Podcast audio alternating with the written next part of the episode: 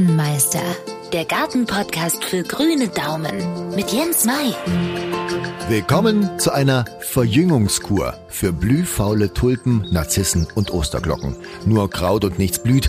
Wir machen die Frühlingsblüher in diesem Podcast wieder wach. Ich bin Jens Mai. Garten ist meine Welt. Wahrscheinlich genau wie bei Ihnen auch. Und deshalb freue ich mich sehr, dass wir zusammen ein bisschen Schwung in den bunten Frühling bringen. Vielleicht können Sie meine Erfahrung bei sich im Garten auch umsetzen und noch mehr Freude genießen. Denn grüner Daumen ist keine Zauberkunst oder angeboren. Alle Gärtner kochen nur mit Wasser.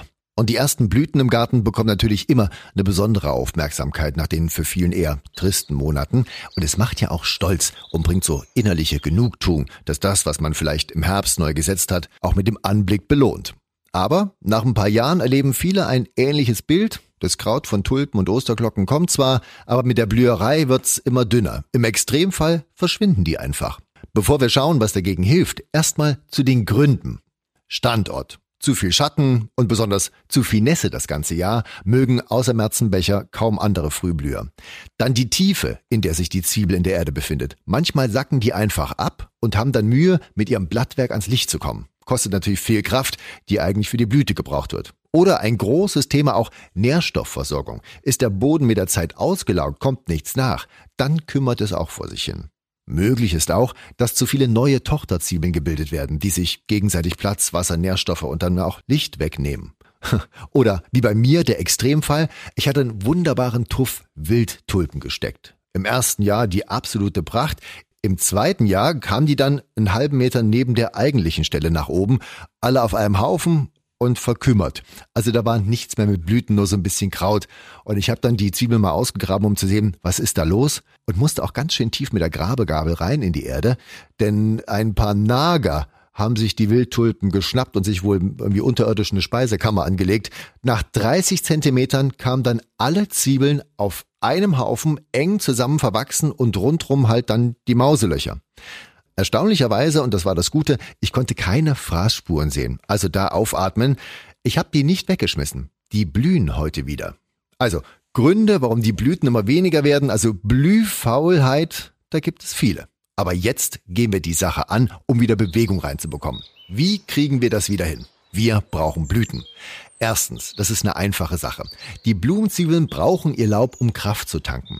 Deshalb, wenn Sie die Blüten abschneiden für die Vase, lassen Sie so viel wie möglich vom Kraut stehen, damit die Energie wieder in die Zwiebel zurück kann.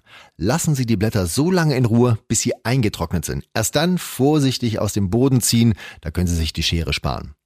Zweitens, wenn Sie die Blüten nicht für die Vase schneiden, dann auf jeden Fall nach der Blüte die Blütenstände von Tulpen, Osterglocken, Narzissen abschneiden.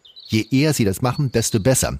Denn das Samenansetzen verbraucht viel Kraft und das soll die Pflanze ja lieber in die Blüten fürs nächste Jahr stecken.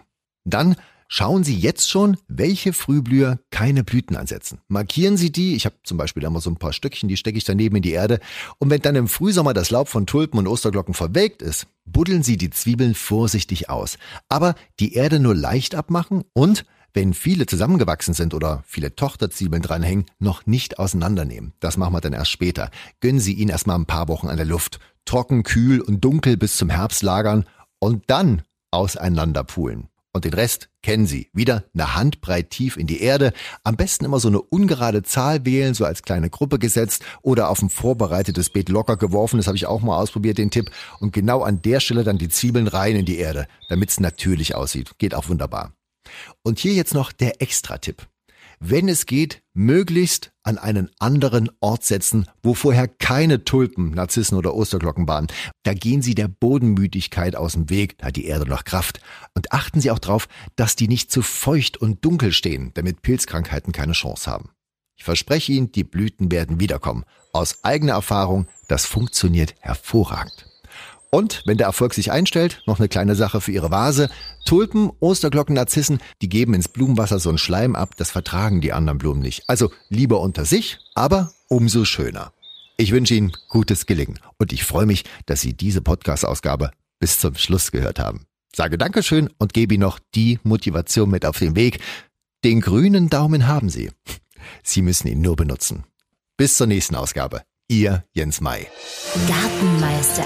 Jens Mais Gartenpodcast. Für Ihren grünen Daumen. Jederzeit zu hören. Überall, wo es Podcasts gibt.